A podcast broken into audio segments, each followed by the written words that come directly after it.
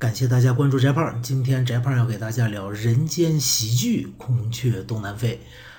传统意义上来说啊，这一般呃要求我们中学老师教啊是要这样教的：说刘兰芝和焦仲卿两个人是爱情的悲剧呀。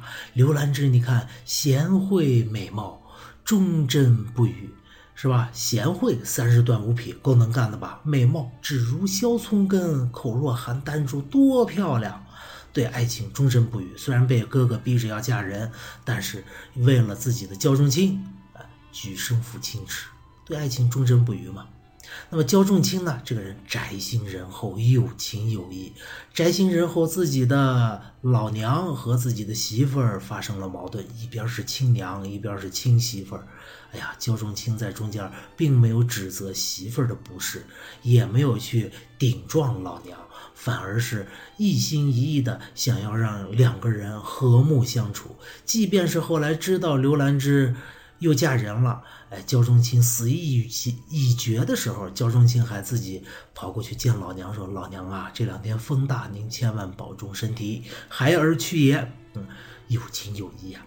而焦仲卿的母亲呢，容人无量。啊，说这个怎么也为什么要把刘兰芝休掉呢？居东自专游嘛，你什么事情都由着自己干，所以是专断独行，非逼着自己儿子去起去休掉自己的媳妇儿啊，要娶那个青罗妇。而刘兄呢，这个强人所难，并不考虑自己妹妹的真实感受，自私自利，非常的势利，就因为人家府君的儿子来。求婚了，哎，然后就逼自己妹妹说：“你你看，你之前嫁的那个是小丽呀，焦仲卿那个官很低的，这个夫君的儿子，这这这匹态如天地，你这一步高升了，你为什么不嫁呢？”结果最后造成了整个爱情的悲剧，焦仲卿、刘兰芝两人双双死去。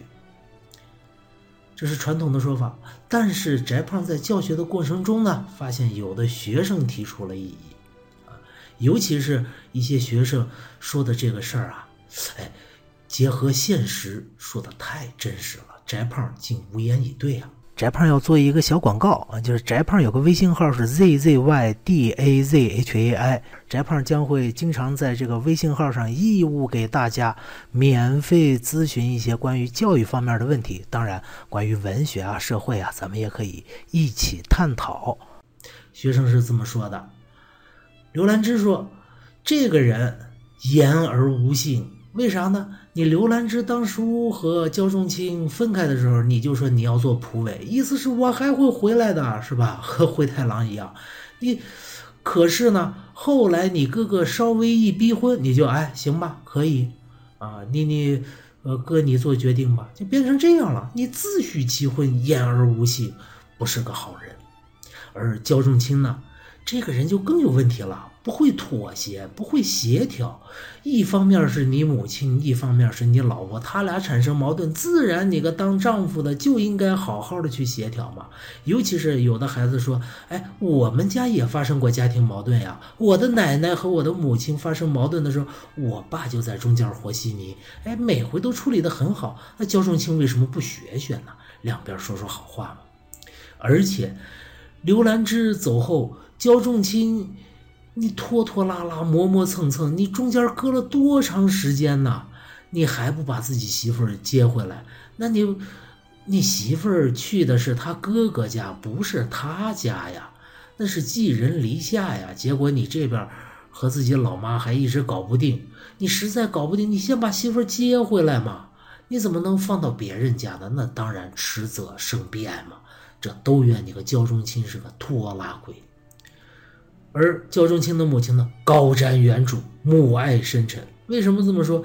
焦仲卿母亲一眼就看出来了，刘兰芝，你这个人什么都是要由着自己，好吗？我自己生的儿子，我说了不算，全要由个你外边来的媳妇来做主啊！更何况你们家和我们家那怎么比？我们家那是书香门第啊，那我们家是大户人家，我儿子是当官的，你个刘兰芝家呢？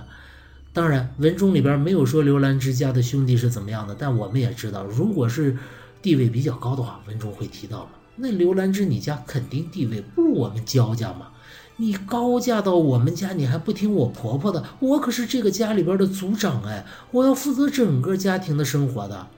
结果你不听我话，那我们以后只能是婆媳矛盾越来越深，摩擦不断。那最难受的还不是我儿子？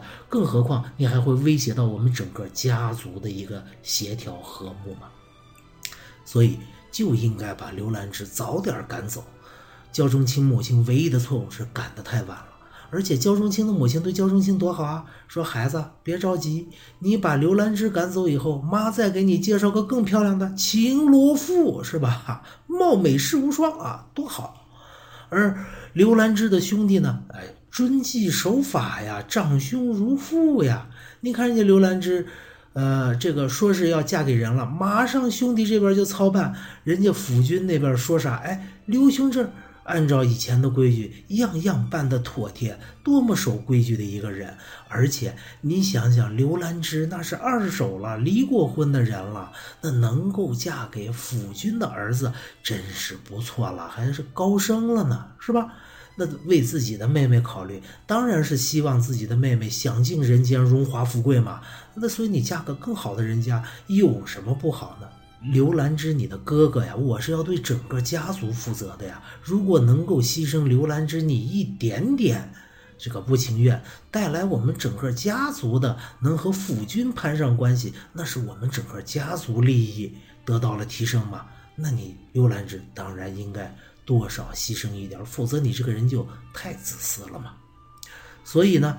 刘兰芝和焦仲卿，一个言而无信的人，一个磨磨蹭蹭的人，这俩无意义的人的死掉，就像鲁迅先生说的：“把无意义的事事情撕碎了给人看，那就叫喜剧了。”所以，《孔雀东南飞》其实是一出人间喜剧。您觉得有道理吗？再见。